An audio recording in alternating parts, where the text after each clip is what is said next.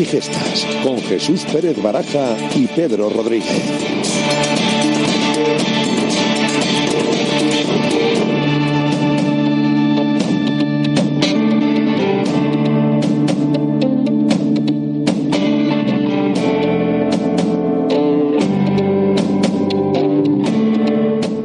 ¿Qué tal? Muy buenas tardes. Eh, bienvenidos una semana más a Goles y Gestas, el programa del Real Valladolid, del pasado, del presente, del futuro, en el que, como siempre, Pedro Rodríguez, ¿qué tal? Buenas tardes, Pedro. Muy buenas tardes, Jesús. Muy buenas tardes a todos. Nos va a contar esa historia del pasado del Real Valladolid, hoy con personaje, y también vamos a analizar el encuentro importantísimo que tiene este sábado el Pucela frente al Córdoba a partir de las 4 de la tarde en el nuevo estadio José Zorrilla.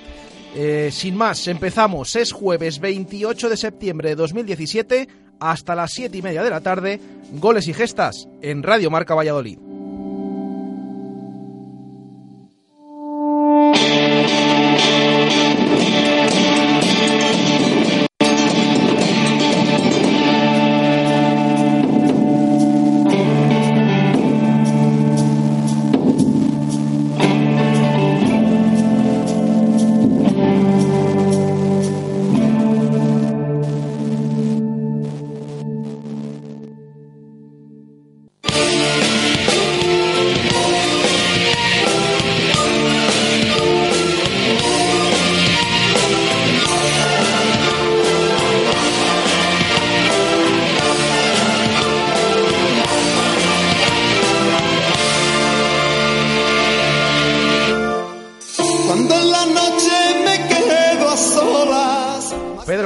Con Medina Zahara, el eh, grupo por excelencia cordobés que precisamente en esta canción se la dedican a Córdoba, que así se llama. El, grupo que yo creo que es muy conocido en España y vamos a hablar del rival.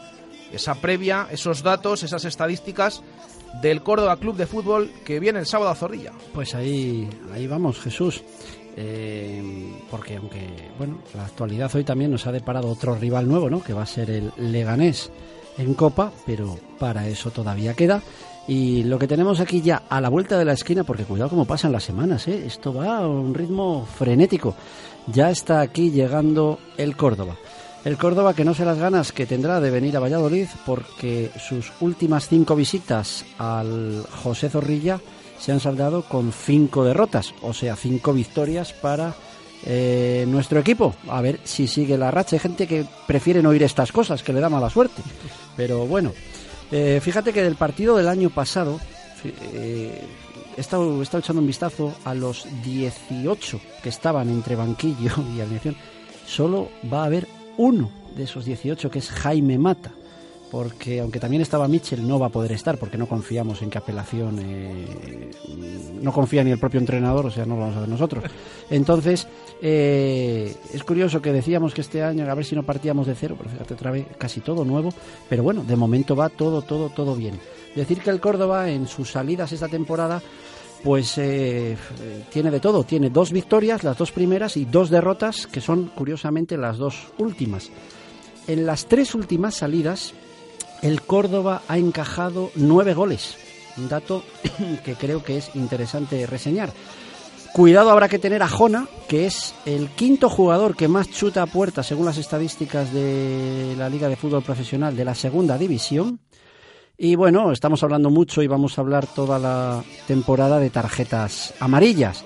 Y es curioso, el Real Valladolid, tercer equipo que más tarjetas amarillas tiene, para felicidad de nuestro entrenador. Y el Córdoba. No, para su felicidad sería el primero. sí, bueno. Debería que ser el todavía- primero. ahí, ahí vamos, ahí vamos. Lo vamos a lograr, ¿eh? Venga. Y el Córdoba es el último. Curiosamente, el equipo que menos tarjetas amarillas tiene. La verdad es que los datos dirían que precisamente mm, el plan nuestro es el bueno. Pero bueno, vamos a ver cómo, cómo sigue todo. Atención, porque mm, es posible que eh, cada 13 minutos más o menos del próximo partido veamos un córner. ¿eh? Eh, Cuidado que cuando Pedro da estos datos de cada X tiempo hay un gol, Bueno. no vayan ustedes tarde. Cuidado con estas cosas que luego decimos, bueno, ya, realmente va a haber un realmente va a haber un córner cada seis minutos y medio porque en las estadísticas de córners lanzados los dos equipos que más córners lanzan de toda la segunda división son curiosamente el Valladolid y el Córdoba primero y segundo, pero es que están empatados, 43 corners llevan, lo cual da una media de son 7 corners por partido, lo cual uno cada 13 minutos, como son dos equipos, pues cada 6 minutos un corner, más o menos. Fíjate las veces que hemos dicho lo del balón parado, nos está contando ahora Pedro que el Real Valladolid junto con el Córdoba es el que más córner saca. De toda la Qué segunda poquito división. lo aprovechamos, ¿eh? Qué Ya, poquito. eso ya es otro, otro asunto. Bueno, ahora estamos también con el Gilicorner, que por cierto, este año he visto, creo que el primer Gilicorner de mi vida, el que, que acabó en gol del Real Valladolid. Es algo que, que ha logrado San Pedro, que nunca nadie lo había logrado. Ni Cantatore ni nadie. Yo no recuerdo nunca haberlo visto y este año lo he visto. O sea que la cosa va bien. Bueno, eh, un dato bueno, Jesús, es que si el Real Valladolid tiene, eh, depende de sí mismo para ponerse líder a las 6 de la tarde, ¿no es así? Sí, porque el eh, viernes abre la jornada el encuentro entre la Cultural y Deportiva Leonesa y el Almería, que están empatados los dos a 10 puntos, es decir, como el Real Valladolid, alguno de los dos se puede poner con 13 puntos, pero claro, eh, como mucho sería por goles, con lo cual el Pucela, que es el siguiente que juega, contra el Córdoba a las 4 de la tarde el sábado, sabría de qué goles tendría que ganar para ponerse líder. Pero bueno, Ahí estamos, esto eh, ya decidiendo a ver de cuántos goles, con que sea 1-0, Nos conformamos. Vamos, Bueno, hombre. Fíjate que lo, lo apretadísima que está la segunda división. Entre el decimocuarto y el primero hay tres puntos de diferencia. Eso mismo en primera división son 11 puntos. ¿eh? Pero bueno, la gente a lo mejor pensará, bueno, es que todas las segundas son iguales. Pues no, mirad. En la sexta jornada de liga, hay, ligas que ya están más avanzadas, ¿eh? pero mm, retratoéndonos a la, a la sexta jornada de liga, la segunda inglesa, la distancia son nueve puntos entre el decimocuarto y el primero. En Francia, ocho, en Alemania, siete y en la segunda italiana, seis. O sea, es la segunda española de todas estas que he comparado, es la más apretada de todas, con tres puntos de diferencia entre el decimocuarto y el primero en seis jornadas. O sea que fijaros cómo está todo, todo ahí súper apretado. Bueno, eh, termino, que si decías tú de Medina Zara y de Córdoba, si viéramos a un aficionado del Real Valladolid con una camiseta del Valladolid y con el nombre de Córdoba, pues es que realmente eh, podría ser, porque el Real Valladolid tuvo en el año 2004 eh, a un jugador que se llamaba así, que era un portero que eso sí, no jugó ni un minuto, César Córdoba, pero está, fue integrante de la plantilla. O sea que ahí queda también la anécdota.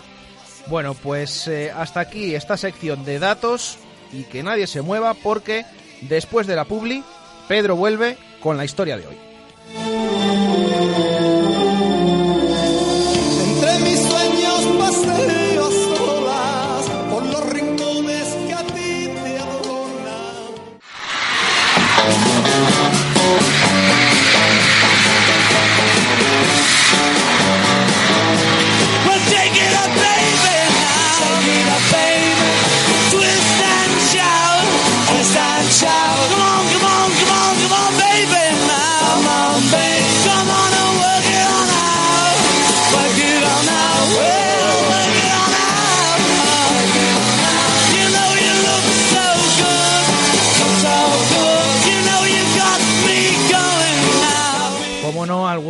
Tenía que tocar los Beatles. Pedro, volvemos con la historia de hoy.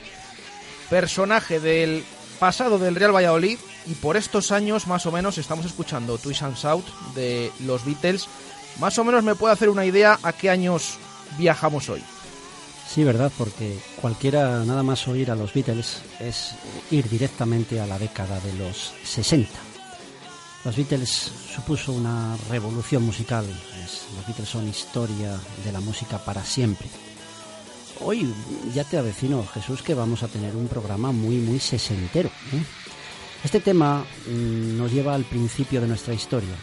Es un tema que es un gran éxito del año 1963.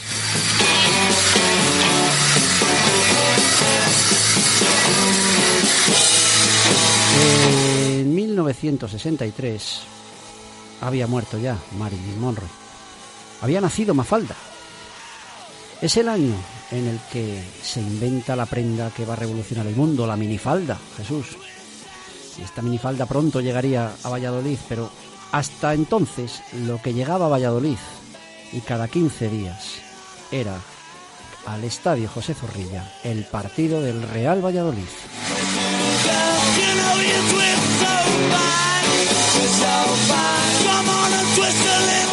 La temporada 1962-63 está marcada, Jesús, con letras de oro en la historia del Real Valladolid.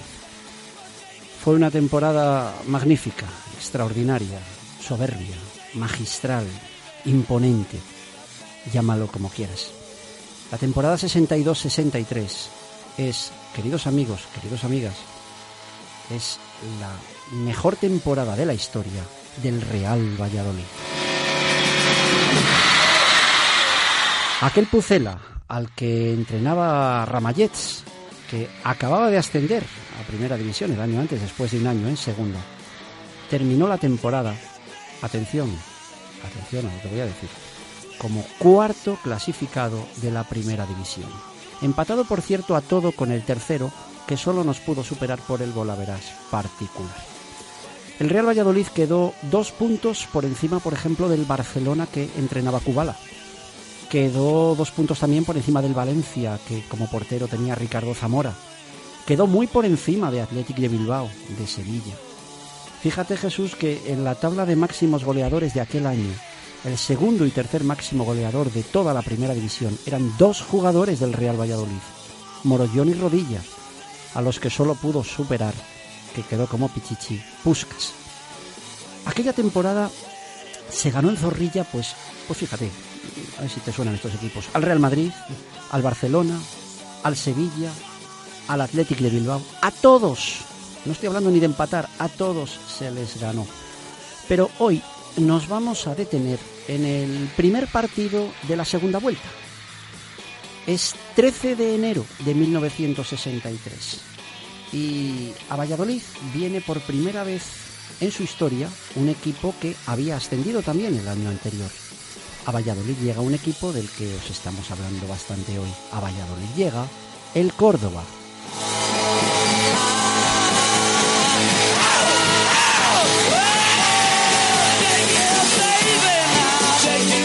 Quizás a alguien le haya extrañado lo que acabo de decir porque podéis pensar, bueno, si estaban los dos en segunda, ¿cómo puede ser que sea el primer enfrentamiento entre Valladolid y Córdoba en Valladolid?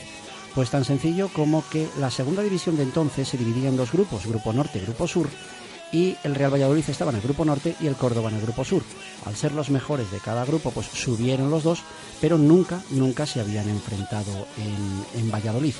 Eh, era la primera visita, como os digo. Y esa jornada, el Real Valladolid ya es tercero en la clasificación. Estamos en primera, recordar, primera división.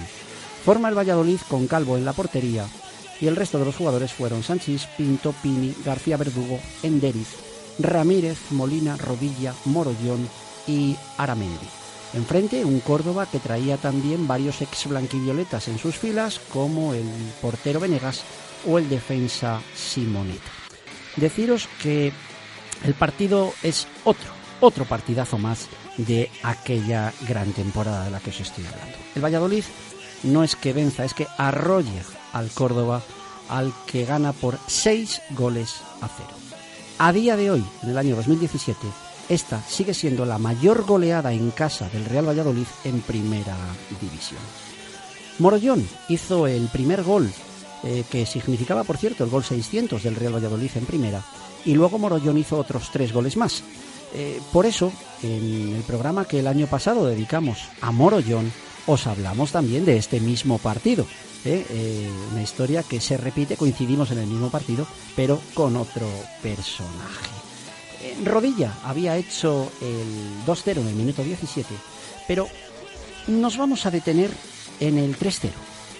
Minuto 42 despeje corto de la defensa y desde fuera del área nuestro personaje de hoy lanza un disparo que se cuela dentro de la portería. El jugador al que hoy vamos a recordar no es un goleador, puesto que era un mediocentro defensivo, eso sí, de mucha, de mucha categoría.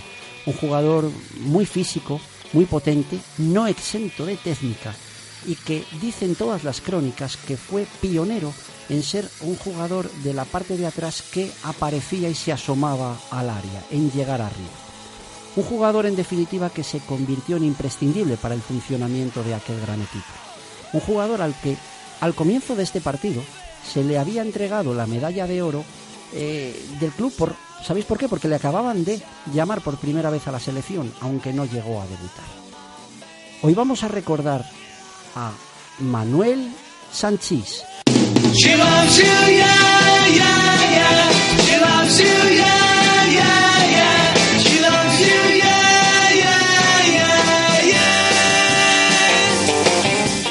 Cambiamos de registro, seguimos con los Beatles, pero estamos escuchando She Loves You.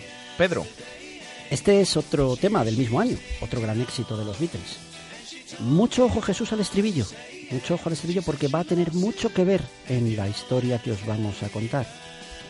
She loves you, yeah, yeah, yeah, recuérdalo. Sánchez eh, era un jugador valenciano que desde muy pronto entró en la cantera del Fútbol Club Barcelona donde nunca llegó a debutar. Y el Barcelona lo cedió cuatro años en segunda división al Condal. El Condal era un equipo que unos años antes ya había eh, jugado en primera división por primera vez en su historia. Eh, ¿Sabes, Jesús, dónde juega ahora el Condal? dime la categoría. Pues el Condal ahora juega en Segunda División A. Y es uno de los dos equipos que ya Ah. ha vencido al Real Valladolid en lo que va de liga. Porque desde 1970 el Condal pasó a ser el Barcelona B. ¿Eh? ¿Qué cosas os cuento? Bueno, eh, pues del Condal, eh, Ramallet se trajo a Sanchís al Valladolid, que llega aquí con 23 años. ¿Cómo llega Sanchís a Valladolid? Os voy a contar una anécdota que posiblemente sean de las más graciosas que, que- que yo recuerde que hayamos contado en este programa. Es una anécdota que se la leí a Santiago Hidalgo eh, escribirla hace tiempo en el norte de Castilla y que os quiero, os quiero relatar. Cuenta Santi Hidalgo que Sanchís era un personaje muy serio, que le gustaba siempre vestir muy elegante, muy pulcro. Y Sanchís llega a Valladolid el día que va a ser presentado en tren. Eh, como llega con tiempo porque faltaban varias horas para la presentación, decide entrar en una barbería para que le arreglen la barba para que vaya eh, impoluto a las fotos de la presentación. Resulta que en la barbería mm, alguien se da cuenta que ese es el nuevo fichaje del Real Valladolid, se empieza a comentar y no sé si fue por eso al barbero se le va la mano. Se le va la mano y le provoca un corte en la cara, le hace una herida, le mancha el traje de sangre eh, y el cabreo de Sanchís es tremendo al tenerse que presentar de esa guisa en la foto, en el acto de presentación del Real Valladolid. Bueno, la anécdota no acaba aquí.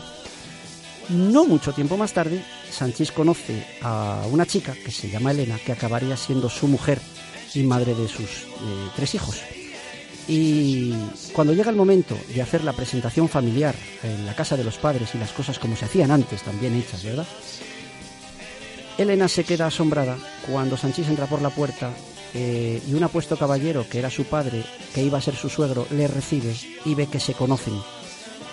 Aquel futuro suegro era el barbero. Es buena, ¿eh, Jesús? Es una Muy buena, muy buena. buena, Me que- gusta, que me nos contó estas historias nos Santiago. Santiago Hidalgo. En el Valladolid, eh, Sanchís estuvo tres años y medio. Llegó en segunda, ascendió, eh, al año siguiente descendió. Siempre, siempre fue imprescindible en aquel equipo y en un momento, llega un momento en la vida, ¿verdad?, que a veces hay algo que te cambia y hay un momento que la vida cambia para Manuel Sanchís. No te quieres enterar que te quiero de verdad. No te quieres enterar. No te quieres enterar. Yeah, yeah, que te quiero de verdad. Yeah, yeah, yeah, tendrás que pedirme de rodillas un poquito de amor, pero no te lo daré. Yeah, yeah, porque no te quiero ver. Yeah, yeah, yeah, yeah. Porque tú no haces caso ni te apiadas de mi pobre corazón. Bueno, yo creo que no hace falta presentación. Estamos eh, escuchando a una vallisoletana, Concha Velasco y la chica Yeye, Pedro.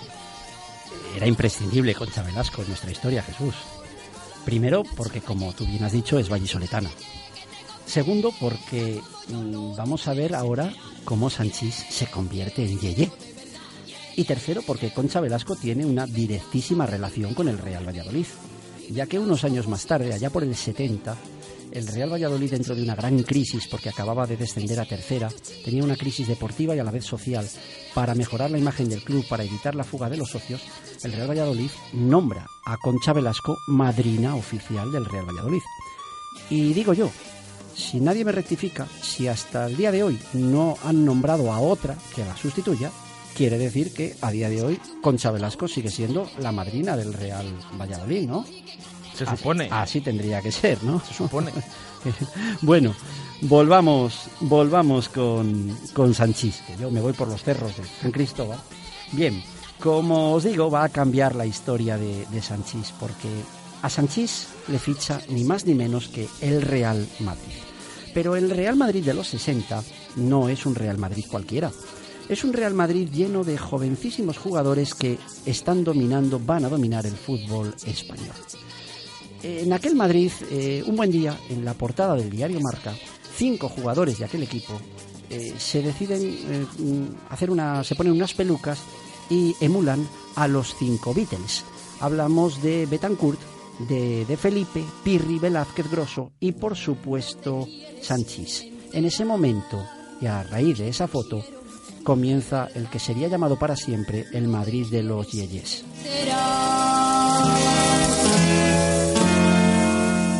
No te quieres enterar, yeah, yeah, que te quiero de verdad, yeah, yeah, yeah, yeah. Y tendrás que pedirme de Porque Jesús, el, movimiento Yeye precisamente nace del estribillo de la anterior canción de los Beatles, She Loves You, Yeah, Yeah, Yeah. Por eso te lo dije. Ese es el nacimiento de la época y Yeye que luego continuaría en España con Velasco con este tema que está, que está sonando. En aquel Real Madrid, eh, Manuel Sánchez se convierte eh, bueno, en un jugador que ha pasado a la historia del Real Madrid. Ganó cuatro ligas, una copa, una copa de Europa eh, y fue siempre imprescindible, indispensable en el medio centro y en la defensa del equipo merengue. Manuel Sanchís eh, fue 11 veces internacional y jugó un mundial, el de Inglaterra, mundial del 66, donde llegó a marcar en un partido, su único gol con la selección fue un gol antológico, un gol en el que Manuel Sanchís se recorre todo el campo para dar vida a una selección que estaba prácticamente eliminada y dejarla con vida con opciones para afuera. Es un gol que también eh, fue importantísimo en su carrera y en la carrera de en la historia de la, de la selección. Eh, digamos que ese gol también fue el primer gol que marcó un jugador en la selección que hubiera vestido la blanquivioleta antes. También tiene ese dato en lo que a nosotros se refiere. Bueno, con todo eso, pues eh, acabó siendo, ya como os he dicho, historia de- del Madrid y, de- y del fútbol español. Y tras dejar el Real Madrid, pues se retiró, pero entre el Real Madrid y su retirada jugó un año a que no sabes en qué equipo, curiosamente, Dime cuál. en el Córdoba. Estamos hoy que todo hila, Jesús, todo hila.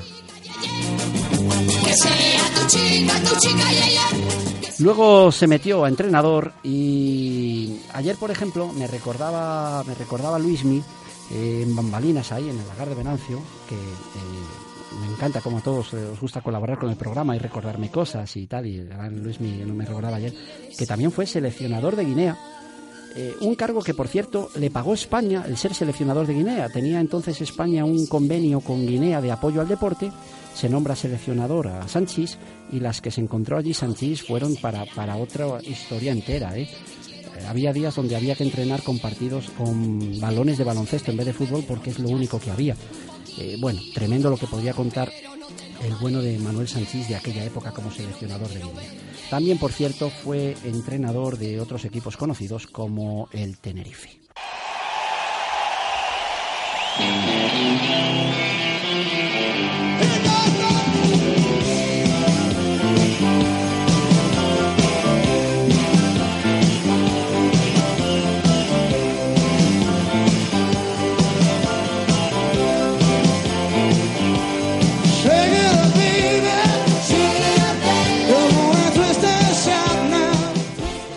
Terminamos como empezamos, con eh, Twist and Shout, pero en esta ocasión la versión del boss de Bruce Springsteen, Pedro.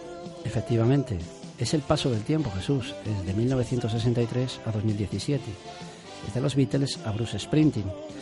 Eh, ¿sabes qué tiene en común Bruce Sprinting con Manuel Sanchís? Además de cantar la canción con la que empezamos al principio, tiene otra cosa en común. ¿Cuál es? Pues que tanto Bruce Sprinting como Manuel Sanchís actuaron y pisaron en el estadio del Real Valladolid.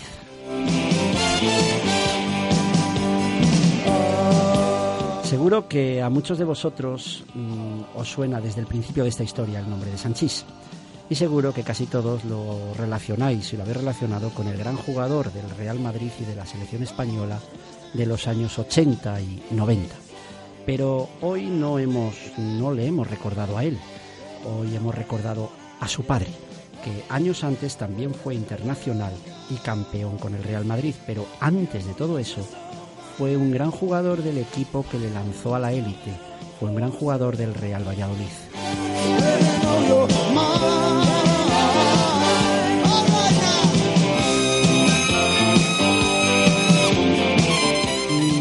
Voy a desvelar una última cosa esta tarde. Es que me vais a perdonar, pero os he estado mintiendo durante toda esta historia. Porque el nombre real, el apellido real de nuestro personaje no es Sanchís, sino Sanchis, ya que es el equivalente de Sánchez en valenciano. Pero yo he pensado que, eh, como la historia, y la historia del fútbol, y, y su propio hijo, que se ha apoderado de la tilde y han querido ser Sanchís, ¿quién era yo para, para cambiarlo?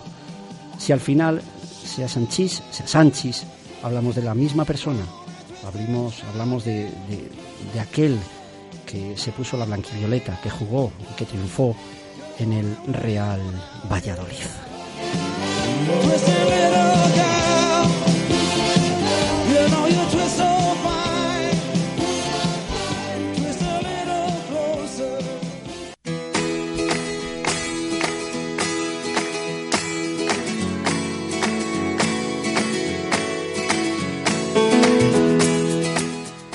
Bueno, pues fantástica esa historia, como siempre, de Manolo Sánchez. Hay que decirlo ahora. Mira que yo soy muy purista para esto, Pedro, ¿eh? Pero claro, es que cuesta. Cuesta decirlo cuando toda Yo la sé- vida se ha conocido Yo como sé que si decía Sánchez desde el principio iba a sonar rara la historia, por eso Sí. os lo he dicho al final. Pero según mis datos, es realmente Sánchez. El hijo se acabó llamando Sánchez, ¿eh? pero bueno, no tiene mayor, mayor importancia. Eso ya se lo dejo a ellos, es un asunto familiar. Bueno, en cualquier caso, suponemos, esperamos, por supuesto, que les haya gustado esta historia de Pedro, al que despido hasta la semana que viene, Pedro. Hasta la semana que viene que volveremos con otra, con otra historia. Y nosotros nos despedimos. Eh, mañana, recuerden, volvemos una y 5 de la tarde con todas esas previas del fin de semana en directo Marca Valladolid. Un saludo, gracias. Adiós.